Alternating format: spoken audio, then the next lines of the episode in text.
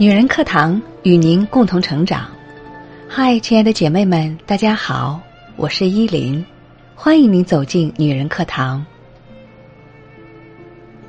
红楼梦》里贾宝玉有句话是这样说的：“女人是水做的。”那这句话有两个意思：一是女人洁净如水，二是女人温柔如水。男人都喜欢女人的性格温柔。像水一样可人，但男人是否知道，正因为女人是水，才更需要精心呵护，才使得这水能永远洁净透明，让人爱怜。可并不是所有男人都懂这个道理的。最近在网上看到一篇文章，让我难受了很久，如鲠在喉，无语凝噎。只看到题目，就让我心中一颤。题目是这样写的：“他打了我四个小时后，为我做了一个星期的早餐。”一起来听。最近收到一封来信，来信的是一个二十八岁的姑娘，一个电台主持。她在信的开头说。我每天都要说很多话，一本正经的播报新闻，或是幽默风趣的说个趣闻。我有话筒，我有听众，我能说。可是我却无法说出自己衣服下的伤痕。能言善道的我，不知道如何形容我的婚姻。即便无数次，我都感觉自己快要死了。在信中，她讲述了自己与丈夫的相遇、相爱过程。透着信，我仿佛能看见一个姑娘双手托着脸，在事无巨细的讲述着自己回忆中的所有美好。她很爱她的丈夫，可是有一天，她突然变得让我害怕。姑娘在信中开始讲述自己的恐惧。在我怀孕六个月左右，他突然打了我，很凶的样子。因为我没有给他打水，在他打游戏叫我给他倒杯水的时候，当我还没有从那一巴掌回过神儿来时，那用足了力气的拳头，便朝着我的头猛打起来。眼前的这个男人不是我的丈夫。可是我的哭泣，我抱着肚子的苦苦哀求，怎么都唤不醒我所熟悉的原来的丈夫。突然，似乎打累的那个男人扑通一声跪倒在抱着肚子不断畏缩的我面前，一边打自己，一边求我的原谅。他似乎比我还要痛。对不起，对不起，老婆，我错了，我真不是人，我下回不会了。对的，我轻易的原谅了他。然后，一切似乎开始循环。半个月后，他第二次动手，打了我四个小时后，给我做了一个星期的早餐。我还记得自己那被打出淤青的耳朵。听见闺蜜在电话里羡慕的说：“你们家男人对你可真好啊，每天换着花样给你做早餐呢。”我听见自己那努力平复颤抖、佯装平静的声音说：“还成。”再然后，第三次、第四次，那个偶然看见了我的淤青的同事。在背后说：“这样了还给他兜着不离开，真是一个愿打一个愿挨。”我时常和父母通电话，电话里他们总说：“婚姻要好好经营，该忍的时候就得忍忍。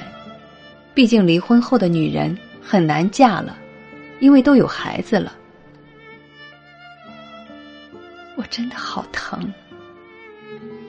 可。是我发现，我说不出自己的疼。在很多个晚上，我也一直想，为什么此刻还是跟在那个人身侧？为什么我还不离开他呢？或许，真的是我太懦弱，没有勇气了吧？或许，这就是命吧。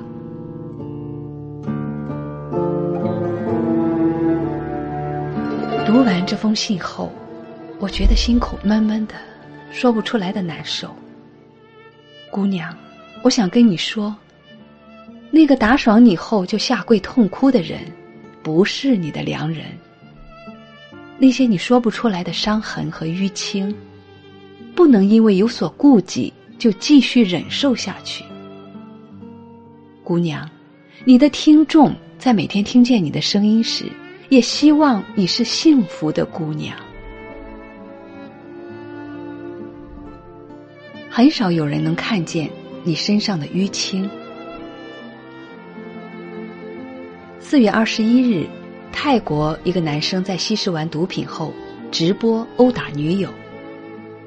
这个白白净净的帅气男生，在视频里青面獠牙，一边狂扇女友巴掌，把女友打得面部浮肿，一边不断辱骂女生。尽管女友一直点头认错，不断求饶。那个男生还是继续殴打，甚至扬言要杀了他。可是这条新闻下面的评论中，却有这样刺眼的言论：这是一个贪慕虚荣的女人，打得好，多打两下。五月二十五日，在广西藤县民政局婚姻登记大厅。因为女友登记时再考虑一下，就突然掀桌子，圈着女友的脖子，对着女友的头就是猛烈的击打。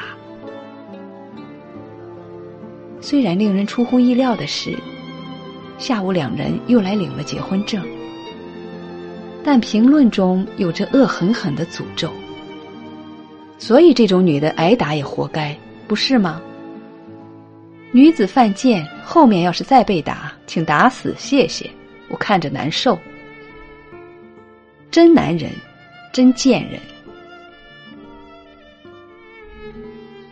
三八妇女节那天晚上，一个男子喝完酒之后回家，对妻子实施了家暴，造成妻子右眼和双手受伤。可是评论中还是有不分青红皂白。就开始阴阳怪气的论调。这些女人不知道离开吗？也是活该被打。这些女人也是左，要是我早就逃了。一个巴掌拍不响，被打成这样，也有他自己的缘故呗。可是，真的是一个巴掌拍不响吗？真的是女生犯贱吗？那个在高速上被殴打的妻子，其实只是提醒丈夫不要酒驾。那个在游戏直播时被殴打的女友，只是因为提醒男友不要在直播时老是骂脏话。那个被醉酒丈夫打伤右眼的妻子，只是因为在收到丈夫一毛钱的红包后，告诉别人，让丈夫失了面子。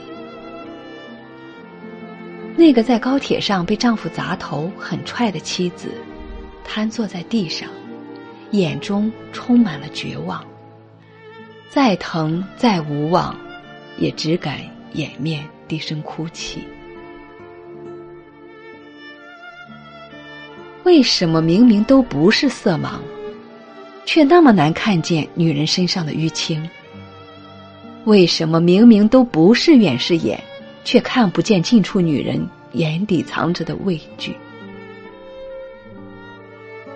在看见淤青有多难纪录片显示，在婚姻中，有百分之二十四点七的女性都遭受过家暴，也就是四个已婚女性中有一个被家暴过。而在大多数家暴案例中，施暴者往往只是因为一些小事就大打出手。每一段家庭暴力都分为四个阶段：出现摩擦，发生暴力，施暴者道歉并寻找借口，重归于好。据美国家暴热线的统计，一个受害者平均要经过七次的努力尝试离开，才能真正离开一个施暴者。一个家暴的人都在下跪，但是，然后呢？然后又是突然的打骂，又是下跪痛哭，保证不再动手的承诺。然后，就这样周而复始。而看见家暴的每一个人都在愤怒，但是，然后呢？然后是都在劝，婚姻得忍忍。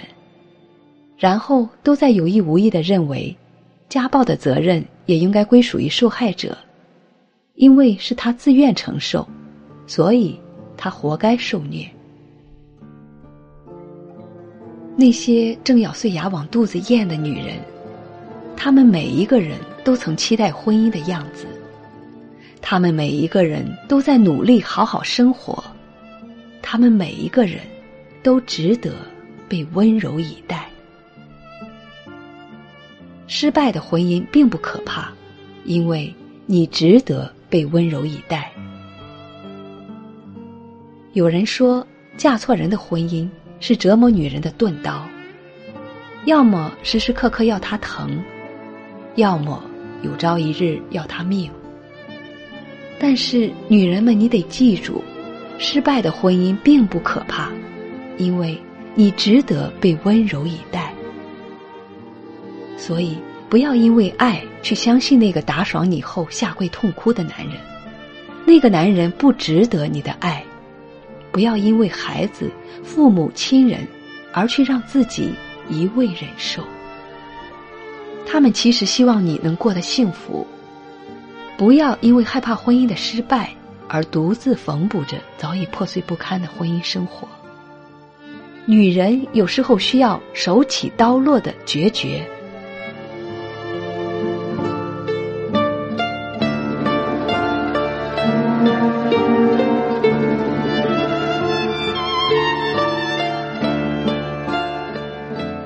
朗读者中，那一盏青灯前，一张木椅上，六十七岁的斯琴高娃再度让我们惊艳。在我们的记忆中，她是《骆驼祥子》里的虎妞，是《大宅门》里的西北老太太，是《康熙王朝》里的孝庄皇后。明明都是一张脸，却给了观众一段又一段不同灵魂的故事和传奇。然而，很少有人知道，被誉为中国最优秀的表演艺术家、事业有成的他，在感情中，并不是一个幸运的人。十八岁的他，带着爱情，毅然嫁给了比自己年长七岁的内蒙古电影制片厂导演孙天相。但这场婚姻带给她的是丈夫的粗鲁和家暴。是无数夜里的无声流泪。没人知道，在一个女人最为柔软脆弱的时间里，她是怎样拖着伤痕累累的身体，一步步走出来的。也没人问过她，曾经哭了多久。她想过很多遍，离婚孩子会不会受伤？离婚之后需要承担多大的社会舆论压力？在那时，离婚对于女人而言是污点，是丢脸的大事儿。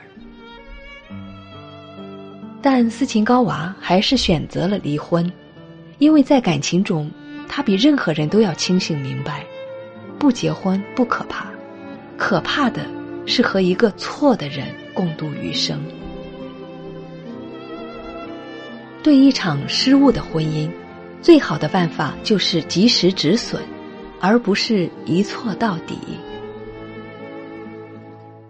不知是命运弄人，还是月老再次迷了眼，她的第二任丈夫敖醒辰，因为反对她的演艺事业，居然也举起了暴虐的双手。最终，斯琴高娃也选择了离婚。经历了两段失败婚姻之后的斯琴高娃心灰意冷，做好了这辈子要孤独终老的打算。但这回，月老终于牵对了红线，她遇见了现在的老公，瑞士的音乐家陈亮生。婚后虽然一直没有孩子，但陈亮生对她十分的宠爱，而坚韧的斯琴高娃，只有跟陈亮生在一起的时候。才会展现出自己小女人的那一面。原来，感情这条路，有些人收获幸福只用了短短几个月的时间，而有些人只是为了等到那个对的人，却耗尽了半生力气。原来，时间兜兜转转，让你经历错的人，无非是想把最好的留在最后。就像那首歌唱的一样，终于等到你，还好我没放弃。原来我们都值得被温柔以待。历史告诉我们，罐头是一八一零年发明出来的，可是开罐器却在一八五八年才发明出来的。有时就是这样，重要的东西也会迟来一步。无论是生活还是爱情，而我们要做的，就是给自己足够的勇气，离开那个错误的人，然后含着一口韧劲儿，把命运亏欠自己的拿回来，活出幸运的样子。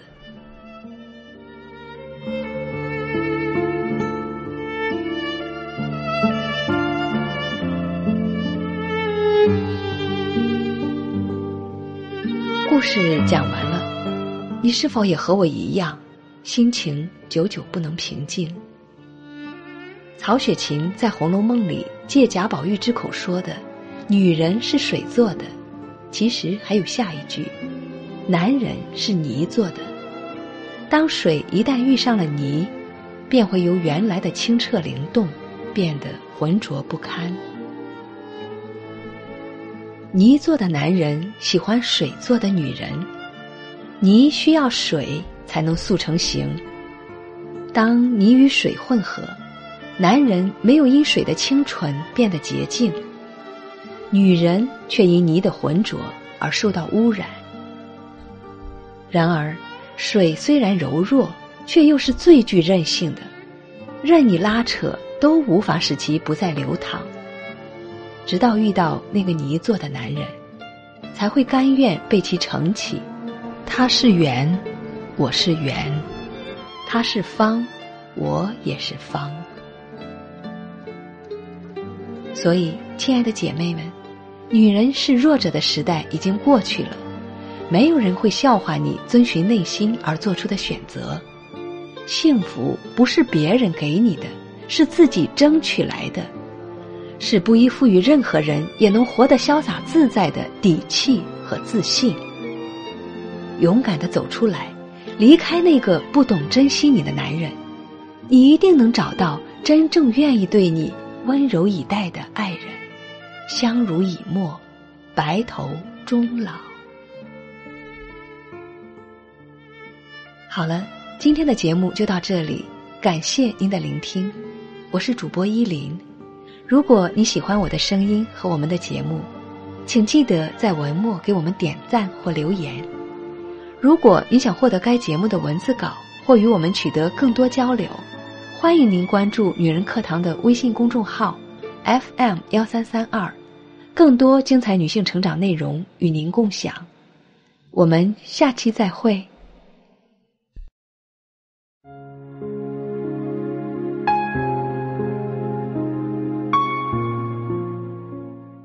亲爱的姐妹们，我有一个梦想，就是通过女人课堂帮助千万女性学习和成长，从而也让姐妹们身后的千万个家庭获得幸福。个人的力量有限，所以我真的需要你的帮助，动手分享，让我们一起来帮助更多姐妹早日摆脱现实中的无助、困惑和迷茫，早日与我们一起学习成长。非常感谢，亲爱的，谢谢你的支持。